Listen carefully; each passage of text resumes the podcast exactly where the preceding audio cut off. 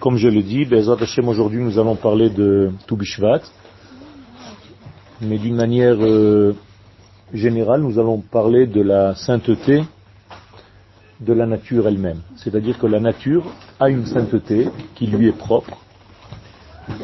Et nous rappelons euh, quelque chose de trivial, que celui qui a créé la Neshama a aussi le corps. La même unité divine est à la base de toute la création tout entière, sans aucun recoin qui n'est pas sous sa domination, sous sa protection et sous son influence continue permanente. Rien ne peut vivre dans ce monde si ce n'est que par l'être suprême, l'être suprême, Shem Havaya, qui fait vivre le tout. Alors j'ai écrit un petit texte qui s'appelle Akdusha Shebateva, et donc qui parle de cette sainteté. Chazal Kabou, nos sages ont fixé quelque chose de bizarre, Bemasoret, Likro Batora et Yetziat Mitzrayim Davka Bechodesh Shvat. C'est-à-dire on lit dans le texte de la Torah le récit de la sortie d'Égypte précisément durant le mois de Shvat. Vous comprenez bien qu'il s'agit ici de quelque chose qui n'est pas logique. Si je parle de la sortie d'Égypte, la sortie d'Égypte a eu lieu en Nissan, donc normalement on devrait lire à Nissan. Que vient faire le texte de la sortie d'Égypte dans le mois de Shvat Les sages ont fait exprès de nous donner ici quelque chose de très profond. Et non seulement c'est dans le mois de Shvat, mais la sortie d'Égypte elle-même, qui est lue donc dans la paracha de Béchalach, se lit vraiment à la semaine où nous fêtons tout Bishvat. Rappelez-vous que la sortie d'Égypte a eu lieu le 15 du mois. Et comme par hasard, nous sommes en même temps, au moment de la lecture de la sortie d'Égypte, donc le 15 Nissan, nous sommes dans notre temps, dans notre calendrier, le 15 de Shvat. D'accord? Alors on va le lire sur le texte. Yeshno Kesher Amitz, il y a donc un lien très profond très fort, ben tout les Chodesh Nissan, entre la date, donc Tetvav, 15 du mois de Nissan, les ben tout Bishvat, avec le mois de Shvat, le 15 du mois de Shvat. Il y a un lien, puisque je lis le texte de tout Nissan, qui est la sortie d'Égypte, à tout Bishvat. Vous comprenez le, le lien? C'est-à-dire que normalement, j'aurais dû lire ce texte-là au moment où les enfants d'Israël sont sortis réellement. 15 Nissan. Alors que je lis ce texte le 15 du mois de Shvat. Donc il y a ici quelque chose de voulu, de volontaire, de caché, et nous devons le décoder. Donc, Geulat Mitzrayim,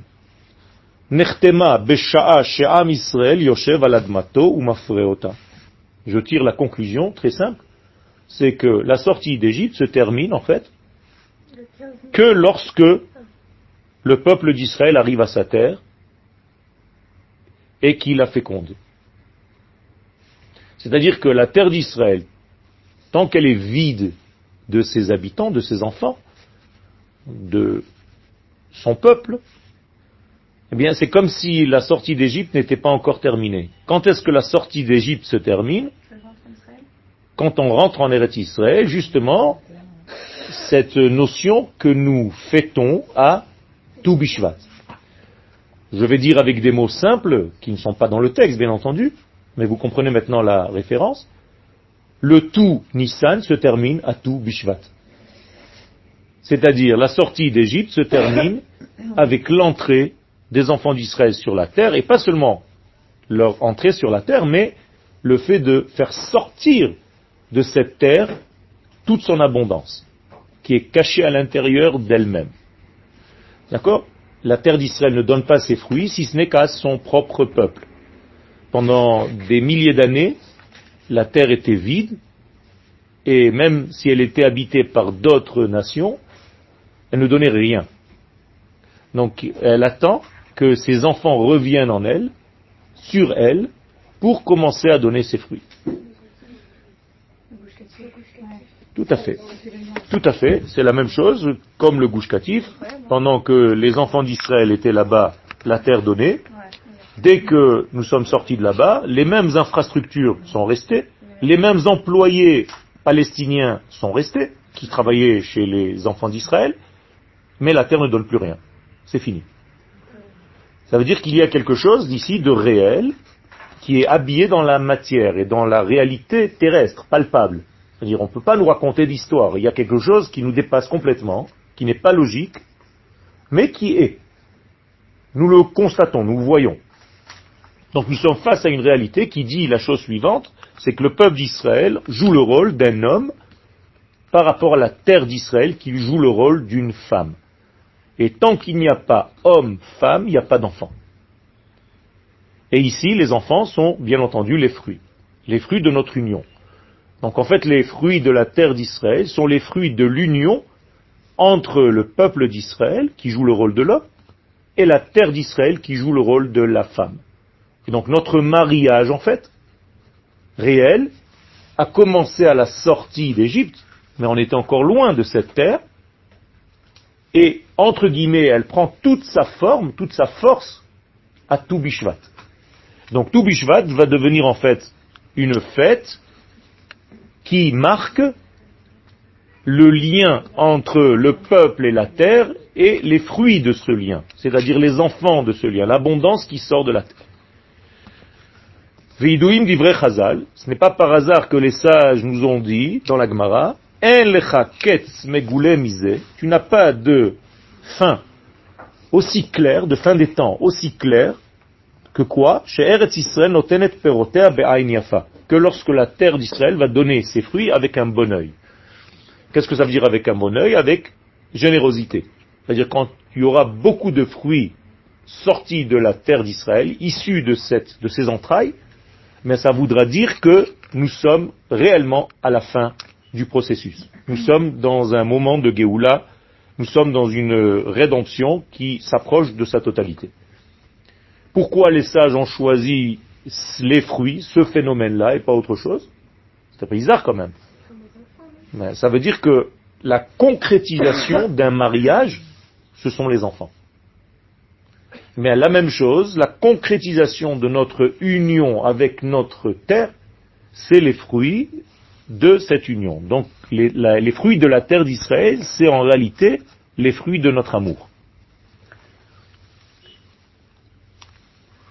Quand vous consommez un fruit de cette terre, en réalité, vous mangez, entre guillemets, vous profitez, vous vous remplissez, vous vous imprégnez de vos propres enfants. C'est comme si vos propres enfants vous rentrez dedans et vous donnent un bonheur intérieur. Donc ça, c'est la fin des temps. La Gemara aurait pu choisir autre chose, que la fin des temps, c'est lorsqu'on ouvrira des yeshivot, la fin des temps, c'est lorsque je ne sais pas quoi. Non. Les Chachamim nous disent, il n'y a pas aussi clair pour montrer qu'on nous sommes à la fin du processus que les fruits donnent la terre donne ses fruits. C'est bizarre parce que la terre ne donne pas ses fruits tant que les enfants ne sont pas là. Donc je peux absolument faire, par analogie, que la fin des temps, c'est lorsque les enfants d'Israël reviennent sur leur terre. Tout simplement. Et ceux qui ne comprennent pas ce message, eh restent religieux en dehors de cette terre. Et ils ont l'impression qu'en étant religieux à l'extérieur de cette terre, ils font leur devoir de juifs. La réponse est claire par l'Agmara. Donc, tant que vous restez là-bas et que la terre ne donne pas ses fruits parce que vous n'êtes pas là pour elle, et donc elle n'est pas là pour vous, il n'y a pas d'union entre vous, eh bien, ce n'est pas encore la rédemption. Ça ne peut pas être la rédemption totale. Oui, parce que nous sommes revenus. Donc, moralité, le but est notre retour. Mais on nous a dit que ça avait été euh, instauré il n'y a pas très longtemps. Euh, Toubishvat n'a pas été instauré par il n'y a pas longtemps. Ce n'est pas le cas. Toubishvat existe depuis tout le temps, mais ce n'était pas fêté comme on le fête aujourd'hui. Mais il n'y avait pas de Seder, d'accord, de Toubishvat. Pourquoi? Ben, Tout simplement parce que tant que le peuple d'Israël n'était pas revenu sur cette terre, même cette notion était inconnue. Donc qu'est-ce qu'on fêtait en réalité à Toubishvat Non, avant. C'était une histoire de quoi? C'était quoi la date de Toubishvat ah, La récolte. Tout à fait, c'était lié à quoi? À Rosh Hashanah, la Ilan, c'est-à-dire il y a quatre Rosh Hashanah dans l'année. L'un d'entre eux, c'est le Rosh Hashanah des arbres. Ok De l'arbre, de ce que représente l'arbre. Ok Mais qu'est-ce que ça veut dire pour moi? Ben j'en sais rien, j'ai marqué juste cette date dans mon calendrier, c'est-à-dire que ce qui était au niveau du maaser que je faisais l'année dernière, quand est-ce que je commence à faire le maaser de la nouvelle année? Eh bien, le mois de Shvat. Ou bien au début de Shvat, ou bien au 15. Ça, c'est une discussion entre Bet Shammai et Bet Hillel. Aujourd'hui, nous allons comme Bet Hillel, donc nous fêtons Toubishvat le 15. Alors que Bet Shammai fête Toubishvat Rosh Chodesh. Ok? Ça, c'est une autre histoire. Mais la fête de Toubishvat telle que nous la connaissons aujourd'hui, effectivement, elle a commencé il y a combien de temps?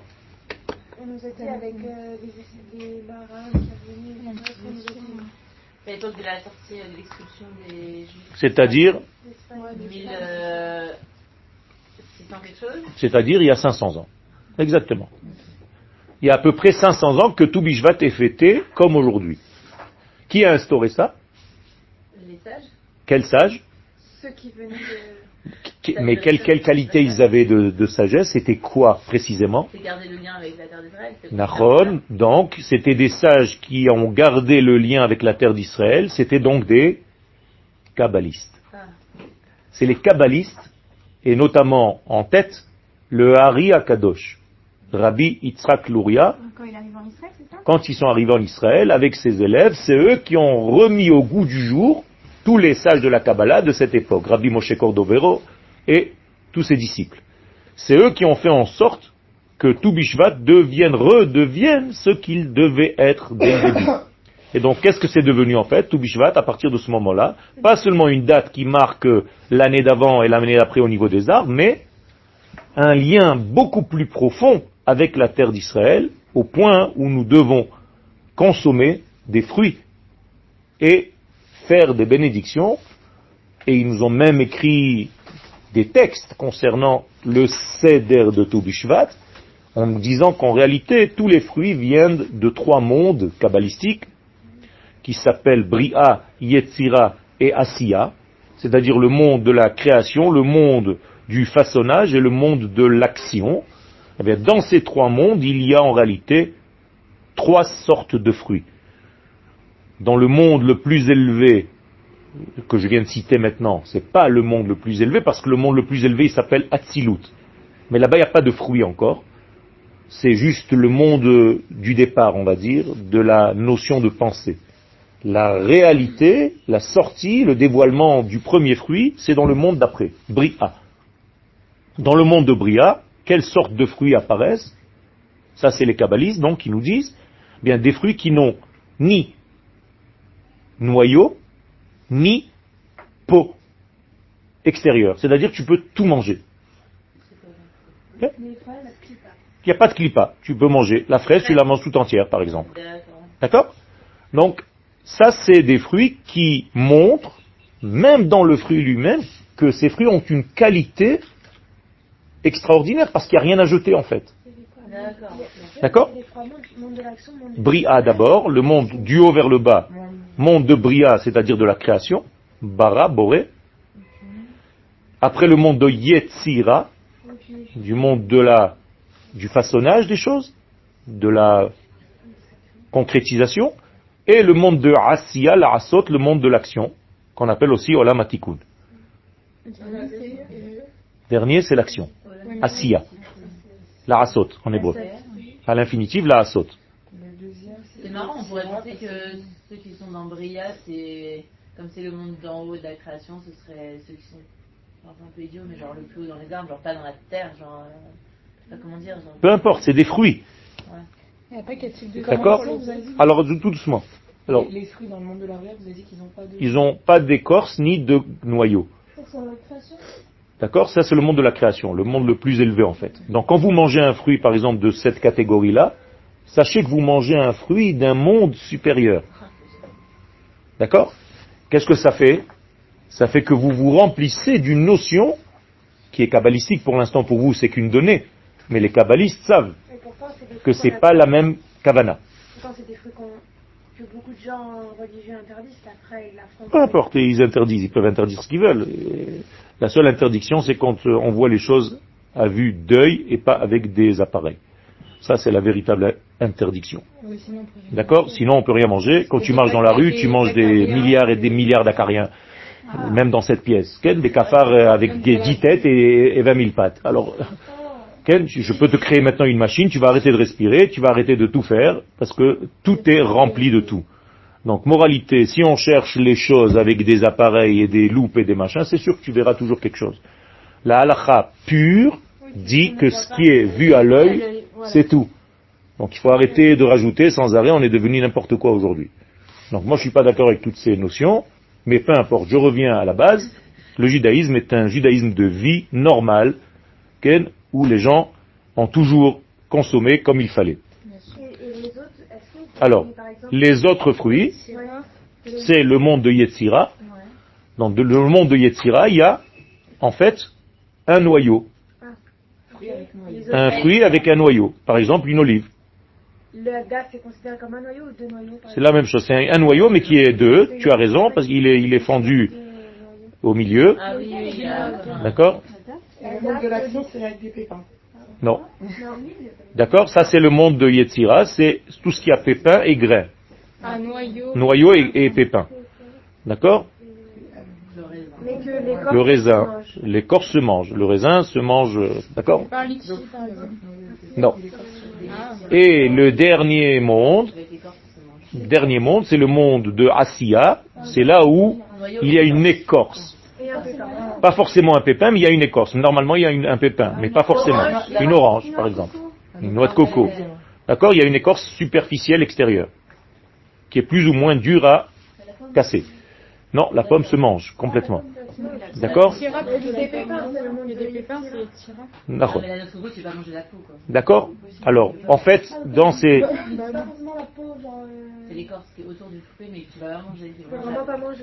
D'accord. Alors, on est ensemble, on revient à nos fruits. Ces trois mondes, le Hari, par exemple, avec son élève, le Rabbi Chaim Vital, disent qu'il faut, à tout Bishvat, avoir au moins dix fruits de chacun de ces mondes. Mais comment ils faisaient à cette époque D'accord Alors, ils cherchaient, ils, ils amenaient, ils faisaient, il n'y avait pas tout. C'est pour ça qu'aujourd'hui, nous sommes tellement dans ce que je dis tout à l'heure de la Gemara, que la terre donne des fruits avec un bon œil, c'est que nous sommes réellement dans la Géoula. D'accord? Donc, il faut chercher dix fruits de chaque catégorie et les mettre à table, et bien entendu avoir aussi les sept fruits de la terre d'Israël. C'est-à-dire, vous vous rappelez les fruits de la terre d'Israël? Oui, oui, blé, l'orge, Le blé, l'orge, Le livre, la grenade, la date, le raisin, la le figue. la figue, la grenade, l'olive. voilà. D'accord? Donc, tout ceci, c'est, ce sont les sept degrés que vous devez avoir aussi sur votre table à Toubishvat. Pour euh, faire le lien avec ce que j'ai dit tout à l'heure, rappelez-vous qu'à Pessah, nous faisons aussi un seder. Oui. Eh bien, à Toubishvat, on fait maintenant un seder. Nachon. Ça veut dire que tous les, toutes les fêtes de l'année où il y a un seder, qu'est-ce que ça veut dire seder? Un ordre. Un ordre. Ça veut dire que quelque chose revient en ordre. Que représente l'ordre? L'ordre, Oui, quand tu as de l'ordre dans ta vie. C'est pas d'aller vers un but.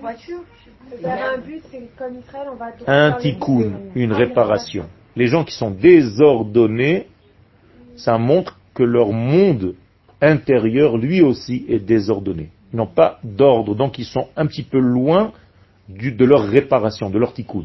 C'est pour ça que tout ordre est important. Il faut toujours garder de l'ordre, même dans votre manière d'être, dans votre manière de parler, dans votre manière de ranger votre chambre. de la manière dont vous avez votre voiture, peu importe. Votre cartable, votre sac. elle est contente. Ceux qui rangent tout le temps, ça veut dire qu'ils ont toujours un besoin d'être dans un monde de tikkun. Maintenant, si c'est à outrance, ça devient une maladie. Faut Faire attention. C'est-à-dire Mais il faut une base d'ordre. Rappelez-vous que le mot, même en français, ordonné, c'est mettre de la lumière.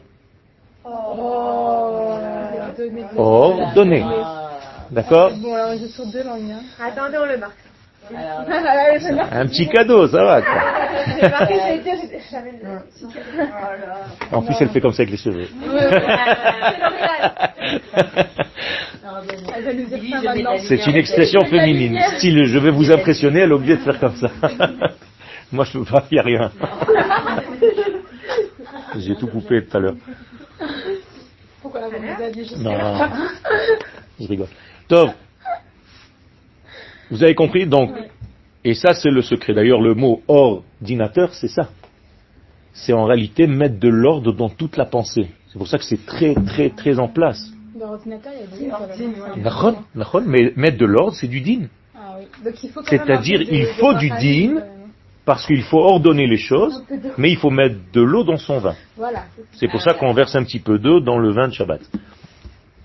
Pour mettre de l'eau dans son vin. D'accord Alors, ça c'est le secret donc de ce seder. Donc nous faisons des sdarim dans notre vie. Donc qui dit seder dit ordre. Quel est l'inverse du mot seder en hébreu. Dores. Qui veut dire écraser, détruire. D'accord. Donc non, l'inverse. L'hydros, l'inverse de fait c'est une destruction. Exactement. Dores, Daras, Dalet Resh Samer, Bimkom Seder, qui veut dire désordre et écraser. Ça veut dire faire une pâtée. Ne plus avoir de choses bien claires. Un petit exemple, si je vous donne par exemple un plat très très joli, D'accord? Je mets des haricots verts, je les attache avec un petit, euh, une petite ficelle. Je vous mets une petite tranche de rôti euh, très très haut niveau. Je vous mets à côté deux ou trois petits légumes. Voilà, tout ceci, c'est une belle assiette avec une feuille de salade. D'accord? Et je fais en sorte de mettre une petite sauce tout autour et par-dessus.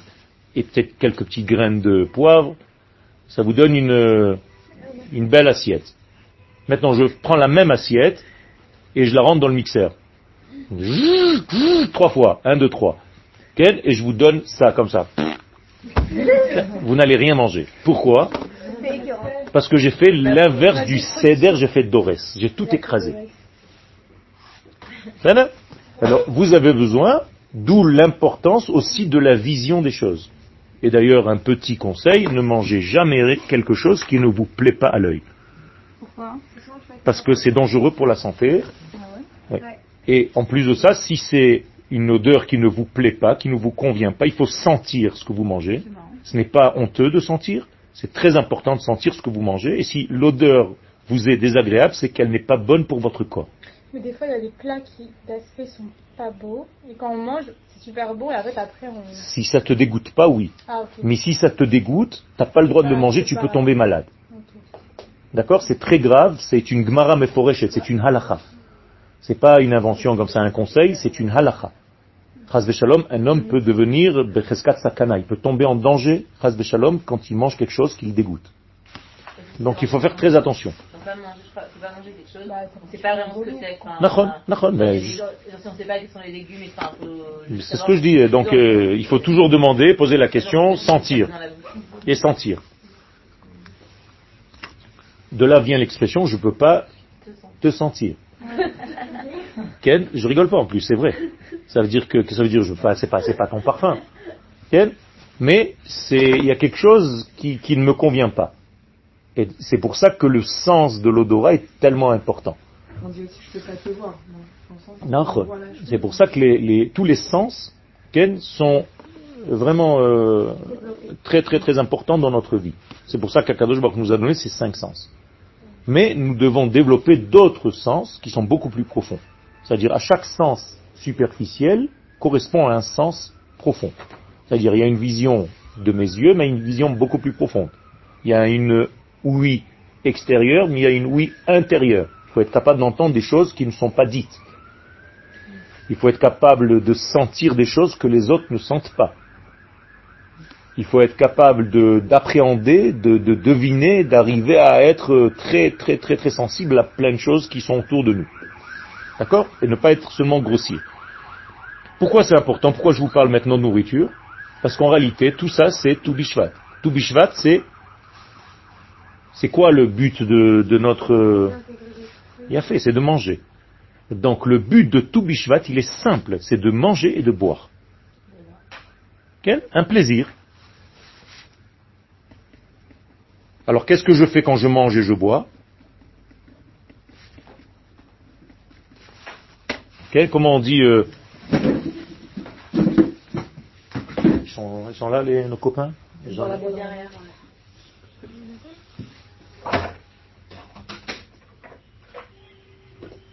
Tout ce que j'ai acheté disparu. C'est pour ça qu'on les met là, c'est pas qu'on les gâche parce que les autres, Achila, d'accord Et Shtia. Manger et boire. Manger et boire, Ochel et. Le nom d'Hachem, c'est, rappelez-vous, le tétragramme. D'accord? Yudke Vavke Yudke Vav et Ke. Je prends les deux premières lettres, c'est-à-dire le Yud et le il se trouve là.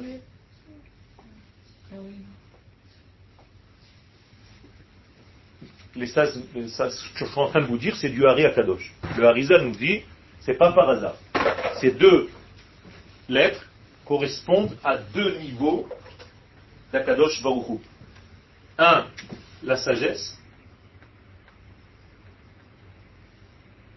Non, euh, ça, non. Enfin, à mon avis, il est, il est mort. Oh, pas grave. Bon. La sagesse et le discernement.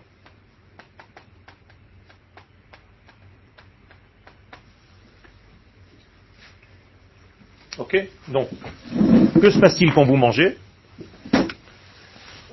Vous mangez quoi en fait? La sagesse, Il a fait. Vous intégrez de la sagesse et du discernement. C'est-à-dire achal yud vehe, veshata yud vehe.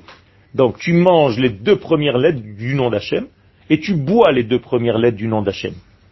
Pas seulement tu les étudies, tu les vois, tu les consommes.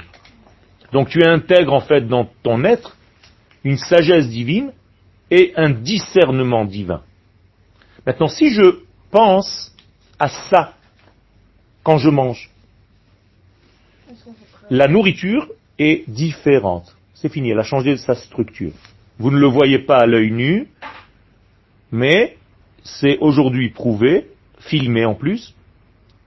Vous pouvez voir sur l'ordinateur, à partir du moment où j'ai fait une bénédiction et j'ai pensé en regardant la nourriture, elle a changé sa structure. Vous saviez ça? C'est incroyable. C'est-à-dire que, par exemple, vous mettez du riz dans une assiette et une autre, la même chose, une autre assiette de riz dans une autre assiette. La même chose. Vous les mettrez dans une vitrine de magasin à la rue King George. Ok? Il y a 10 000 personnes qui passent chaque jour devant cette vitrine. La seule différence, c'est qu'ici, je mets une malédiction. Un mot, pas très joli.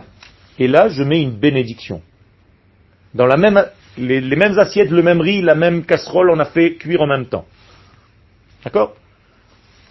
Les gens passent, ne disent rien, ils lisent. C'est quoi ce truc-là? Là, lisent une bracha, là, ils disent une.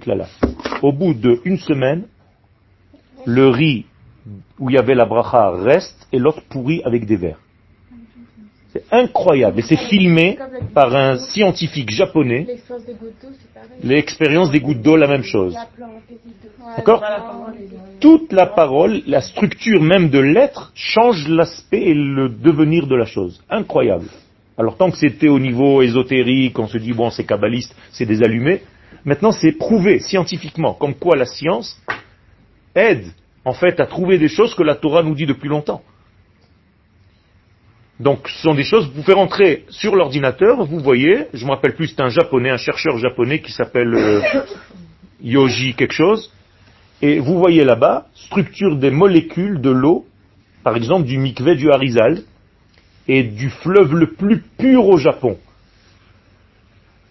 Le fleuve le plus pur au Japon donne une structure moléculaire qui ressemble à rien du tout, et le mikvé du Harizal et a une forme d'une étoile de David de tous les côtés.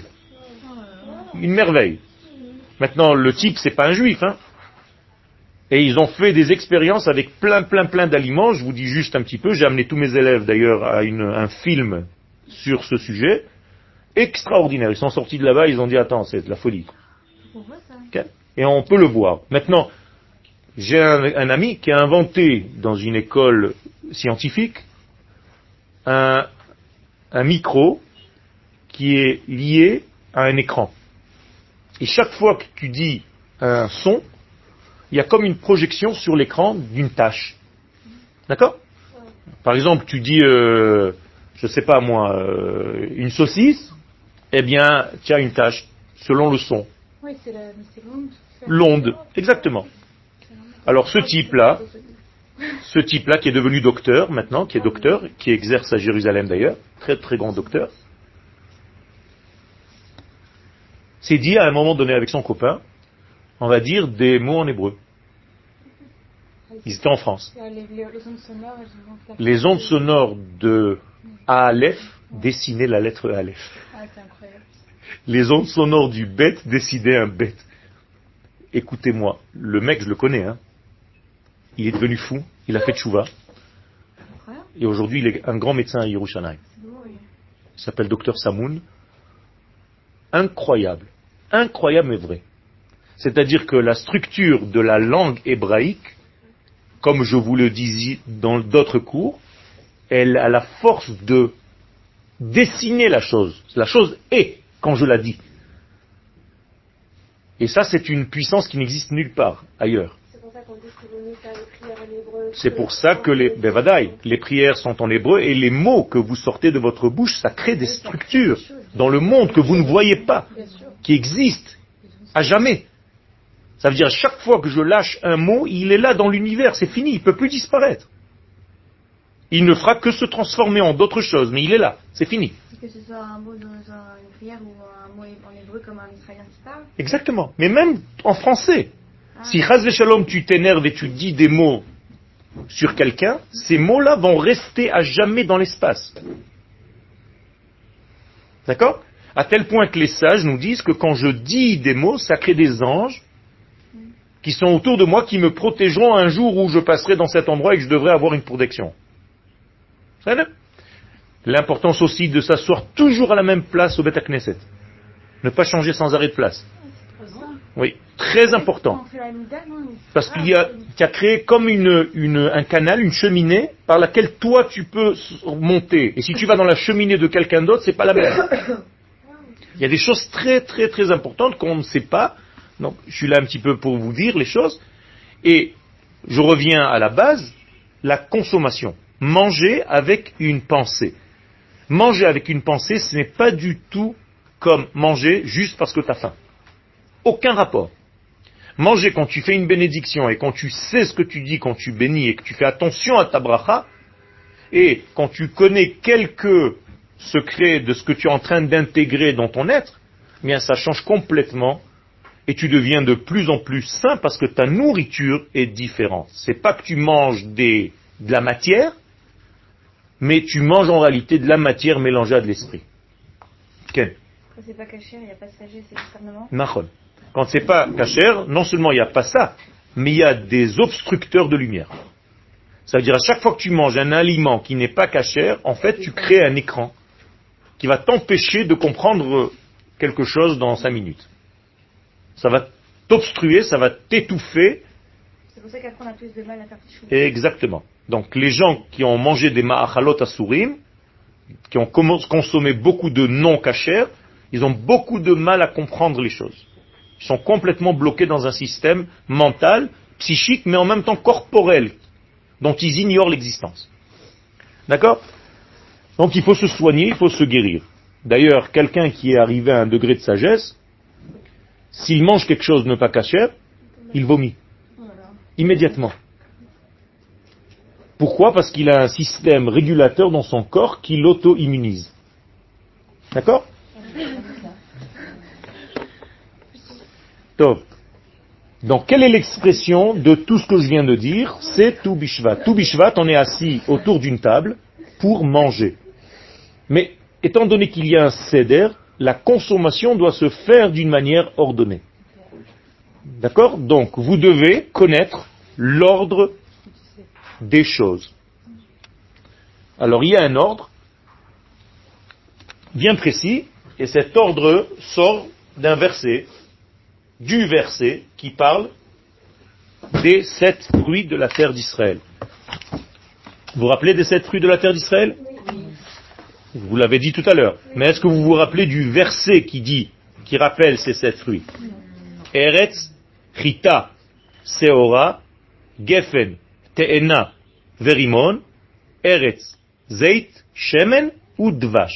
Voilà, je viens de vous citer le verset. D'accord?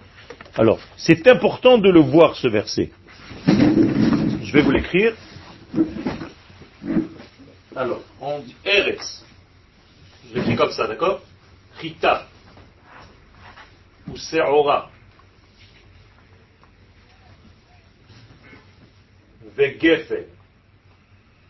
Te'ena. Verimon. Eretz. Zeit, Shemen ou Dvash. C'est l'ordre. Pourquoi euh, il y, a le- il y a le miel dedans Parce que c'est les, les dates. Ah, Vous pouvez répéter doucement, c'est quoi le deuxième mot Eretz? Eretz Chita. Chet, Tet, Het. Seora. Gefen. Te'ena. Rimon. Zeit Shemen. C'est quoi Rimon? C'est La grenade. Combien il y a C'est quand tu une, deux, trois, quatre, cinq, six. Sept. Ouais, c'est le Sept. bleu, l'orange, la D'accord. Alors, la Torah, elle ne parle pas juste pour nous donner euh, sept éléments et, et peu importe comment elle les a mis. Elle a un ordre. Elle les a dit en ordre. Avec les pépins et tout ça, non? Attends, tout doucement. Sur quoi je vais bénir en premier? Qui donne euh, le pain? Qui donne le pain? Ce qui donne le pain, c'est-à-dire un élément qui rassemble le plus. Donc il s'appelle Chita. D'accord? Est-ce que vous pouvez dire la traduction après euh, Chita, le blé. Seora, l'orge. Geffen, le raisin. Tena, la figue. Rimon, la grenade. L'olive, Zetchemen. Dvash, la date. Ok? Pourquoi je ferai la bénédiction sur Chita en premier? Oui, mais moi je veux. Je vous ai écrit maintenant un texte. On commence d'abord par euh, manger le pain, enfin, dans un ordre non, de repas, c'est pas plus logique, avant de manger tout le reste. Ça paraît logique. Il a fait. donc il y a plus de, de cavote pour le ventre. Alors Mais on cache le pain. on cache le pain. Non. Alors il y a un secret. Écoutez bien ce secret, il est énorme. Là, je vous lâche un secret du monde de la Kabbalah. D'accord? Tous les aliments qui sont le plus proches du mot Eretz, c'est eux qui sont prioritaires. Seulement, il y a un problème. Il y a deux fois Eretz dans le verset. Vous voyez? Donc, le premier Eretz est plus important que le deuxième Eretz. Parce que c'est le début du verset. Mais, si par exemple je m'éloigne trop, eh bien le deuxième Eretz va prendre la priorité des choses. J'explique maintenant. Premier aliment qui est le plus proche du mot Eretz, c'est donc le blé. Donc c'est lui qui va venir en premier. D'accord?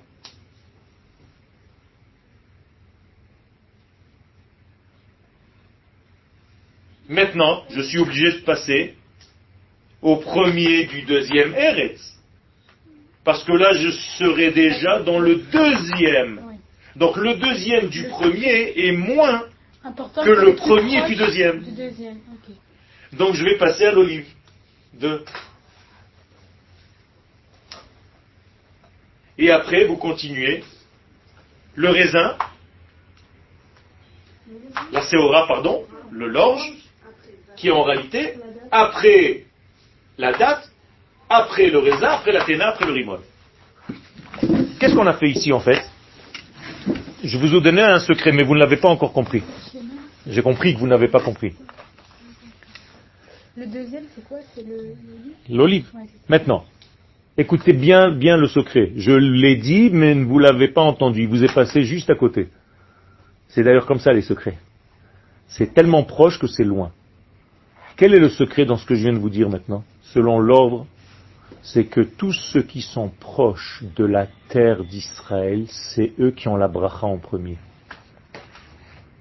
Pas seulement au niveau des fruits que vous allez bénir, au niveau de votre vie à vous. Plus tu es proche de la terre d'Israël dans ta conscience, plus tu es prioritaire dans la bracha d'Akadosh Baruch. Énorme ce secret. Je vais vous le dire en hébreu. Kol hakarov le eretz mukdam la bracha. Plus tu es proche de Eretz, plus tu es prioritaire dans toutes les bénédictions. Magnifique. Magnifique. Ça veut dire que les gens qui sont bénis par Akadosh Baruch ce sont ceux qui aiment la terre d'Israël et qui sont proches d'elle. Et plus tu t'éloignes dans ta conscience, dans ta prise de conscience, dans ce que tu veux de la terre, plus tu passes en dernier dans les bénédictions. Terrible. Comme ça, Des regarde. orges. Ah, C'est quoi comme bénédiction D'accord Bénédiction, c'est toutes les bénédictions qu'Akadosh Baruch je lui demande de me bénir, en, je sais pas moi, dans la Parnassa, dans le Shefa, dans tout. Il y a des gens qui sont euh, pas religieux, qui habitent euh, aux États-Unis, qui sont riches. Je ne parle pas de ça. Il peut, il peut avoir une richesse et... Euh, d'a- de- d'avoir de l'argent. Ok D'accord Mais peut-être qu'ils sont pas heureux dans leur vie, j'en sais pas, je, je rentre pas. Ça, c'est une loi de la Gemara. C'est pas, pas moi qui l'invente, c'est les sages de la Gemara qui le disent. D'accord Ça veut dire que c'est Dvash, Exactement. C'est-à-dire, toujours le plus proche du mot Eretz, mais il y a quand même un et deux. D'accord 1, 2, 34. Voilà. on continue. Il y a fait mot. Ah bah. Ah, il y a fait. Quel est la mashmaout, le sens du mot Eretz? Qu'est-ce que c'est Eretz? Avoir une gématrie. Non. Il y a une gematria, mais je ne parle pas de ça. Pas toujours. Donne. euh, Qu'est-ce que c'est Eretz? Quelle est la racine du mot Eretz? Ah. Rotse, ratson, ratz. Ah, la volonté. Ça veut dire que Eretz égale la volonté de l'homme. Qu'est-ce que c'est que la volonté de l'homme? Est-ce que, l'homme a une volonté? Qu'est-ce qu'elle devrait être, la volonté? La volonté d'Hachem. Donc en réalité, si tu cours dans ta vie pour Akadosh En fait, tu cours après sa volonté. tu cours après sa volonté, donc tu fais en réalité, tu es proche de Eretz, Israël. Donc, comment j'écris Eretz? Aleph, Resh, Tzadik. D'accord? Eh bien, comment on dit courir en hébreu? Ratz. Si tu cours après le Aleph. Ça, c'est le mot Eretz. C'est-à-dire, qu'est-ce qui te fait courir dans la vie? Qu'est-ce qui te fait avancer? Eh bien, si tu cours après le Aleph d'Akadosh Baruch Hu, eh bien, ton ratson, Ken, il devient le ratson d'Hachem. Donc, tu fais retsono. Tu deviens Oser retsono. Mais si tu fais ton ratson à toi, Ken, Shalom, tu t'éloignes, tu ne fais que courir. Donc, c'est un shin qui court, c'est-à-dire un shin, c'est un, homme qui court, ratz. Qu'est-ce que c'est en hébreu? Sheretz. Qu'est-ce que c'est un sheretz? Une vermine. C'est-à-dire un cafard. Sheretz. Il est tout le temps en train de courir. Donc, tu es ou sheretz ou eretz. Sheretz qui veut dire un- une, toutes les petites bestioles qui courent.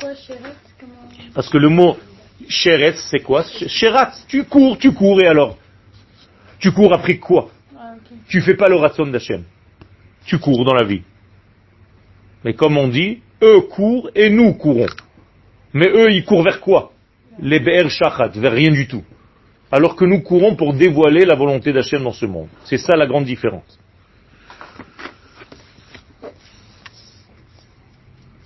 Vous comprenez maintenant que tout le Inyan de Toubishvat, c'est de réapprendre quoi À vouloir. Donc à manger, à consommer. Parce que quand je consomme, qu'est-ce que je fais Je veux. J'intègre. Animafnim. D'accord Qu'est-ce que c'est manger C'est de prendre quelque chose qui est dans mon monde extérieur et de le ramener dans mon monde intérieur. D'accord Pourquoi j'ai besoin de faire ça Il a fait, mais autre, pour connaître. Mais pourquoi j'ai besoin de connaître Il a fait, il dit, vas-y, vas-y, vas-y. pour me rapprocher, si je connais, je suis plus proche de la personne. Pour, et Parce que tu veux quoi? Tu veux en réalité t'élargir. Tu veux en fait connaître plus du monde qui t'entoure. On veut se rapprocher, connaître et s'élargir. Il a fait, tu veux t'élargir en fait. Donc tu veux prendre des éléments qui sont autour de toi et les mettre dedans. Donc tu vas devenir encore plus large. Au niveau des connaissances, tu veux intégrer plein de domaines. Je veux apprendre les mathématiques, je veux apprendre l'anglais, je veux apprendre la Torah, je veux apprendre machin. Donc je deviens de plus en plus large, de plus en plus large, je m'élargis.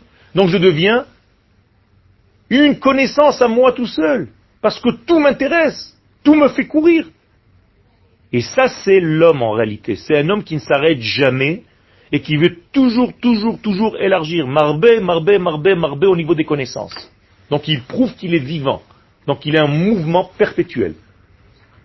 D'accord? Ça c'est le tout le mot, les écholes. Maintenant, si je ne sais pas manger, donc je n'intègre pas en fait la sagesse et le discernement dont j'ai parlé tout à l'heure, qu'est-ce que ça fait? Ben, je ne connais pas. Et donc je m'éloigne de la volonté d'Hachem. Que s'est-il passé au début de l'histoire humaine?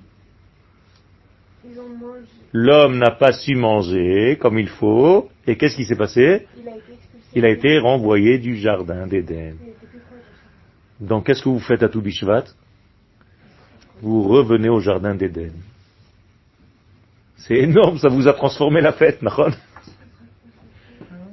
C'est plus Stam, on est assis, ouais, tout Bishvat Igia, euh, Chag Lailanot. En plus de ça, c'est faux, euh, c'est pas ça. Cette chanson est fausse. C'est parce que c'est pas marqué comme ça. C'est la Ilan. Il en fait, tout, un- tout simplement. Ça veut dire qu'en réalité, tu es en train de réparer la faute du premier homme. À tout Bishvat, c'est le moment de réparer la faute du premier homme. Donc c'est Tikkun Adam Arishon, c'est pas moins que ça. Maintenant, Adam Arishon, il est tombé de quel monde? Du monde le plus élevé. Comment on appelle le monde le plus élevé Non Atzilut. Et il est tombé dans quoi Dans Bria, Yetzira et Asiya. Donc qu'est-ce que je dois faire maintenant moi Prendre des fruits de ces trois mondes pour les corriger et les ramener dans Atzilut. D'accord Donc l'homme est tombé dans trois mondes différents. Et moi je dois le ramener en fait à son essence.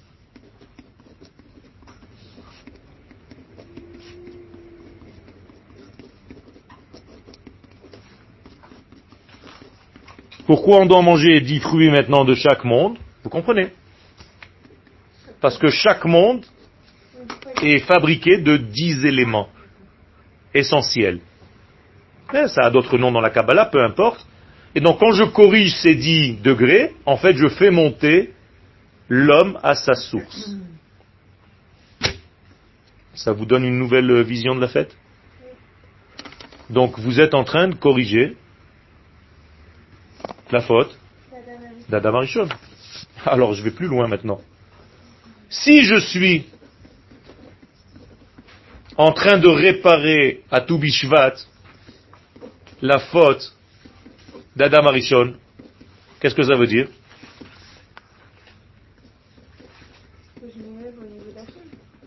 Euh, que c'est la fin du tikkun. C'est fini. Si j'ai réparé ça, j'ai réparé toute l'histoire de l'humanité. Donc la fin des temps, c'est quel jour? Tout Bishvat. Ah ben, parce que chaque année, tu es censé le faire. Mais tu n'arrives pas encore réellement. tu essayes. On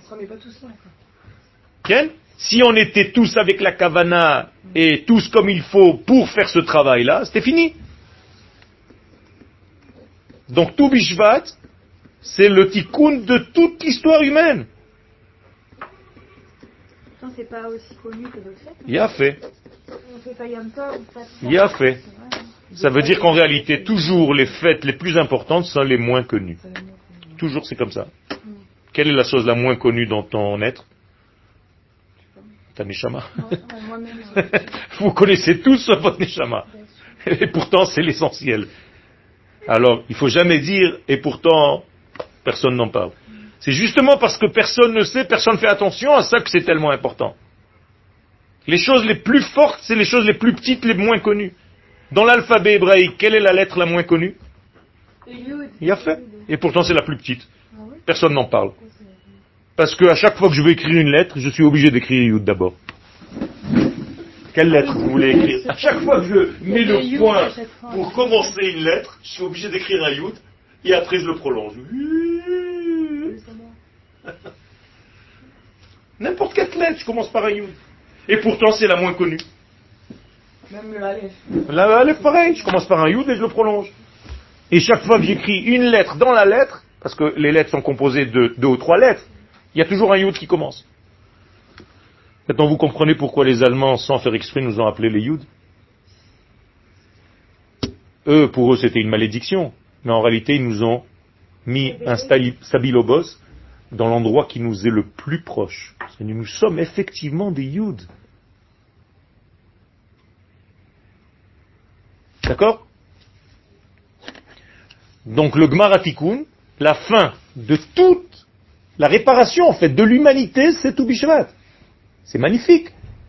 Donc ce qui a été endommagé par la consommation, par la achila, est corrigé par la consommation, par la achila. Maintenant, le mot consommer, vous savez que ça a beaucoup de connotations. Un mariage qui n'a pas été consommé, et ainsi de suite. Ou un mariage consommé. Eh bien, il faut savoir qu'en réalité, c'est lié. Si tu fais un tikkun dans toutes les consommations de ta vie, que tu sais exactement comment te conduire dans toutes ces consommations, ok, à chaque fois que tu te mets à table, en réalité, tu fais le tikkun de l'être. D'Adam Arishon, et donc de toute l'humanité. Voilà le secret de Toubishvat. C'est énorme, c'est quelque chose de très très très profond et qui touche en fait le degré le plus secret qui soit. C'est pour ça que c'est le Harizal, qui est le maître en la matière, qui nous a dévoilé ce secret, qui nous a redonné en fait une fête dans l'année, qui est malheureusement méconnue, négligée et pas réellement suivie. Je sais pas combien de gens vont faire leur seder dimanche soir prochain, mais vous qui savez maintenant, c'est très important. Et quand vous allez vous marier, faites-le. Même si vous mettez pas ces 30 fruits, faites un céder, même si c'est un petit peu.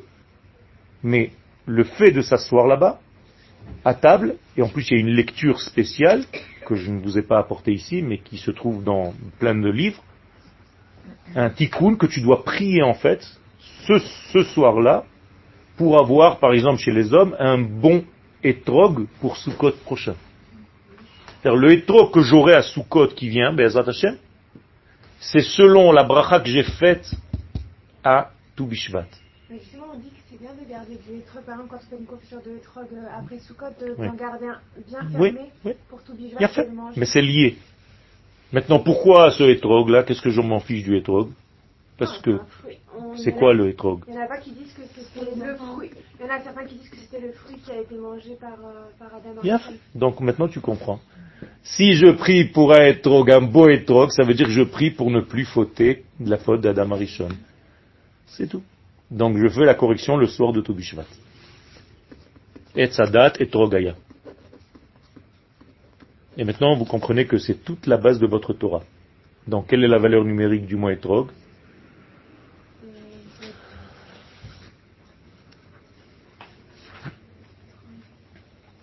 Eh bien, on va le faire ensemble.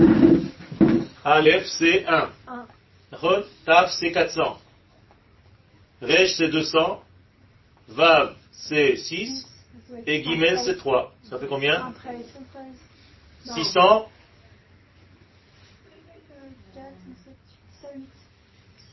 18. 18. Non. Je vois pas les chiffres. 610. D'accord 400 et 200, 600. 601, plus 6, 607, plus 3, 610. D'accord Et alors, qu'est-ce que c'est quoi 610 Nous avons 613 mitzvot de la Torah. Donc, c'est 610 plus, plus quoi Les 3, c'est quoi les 3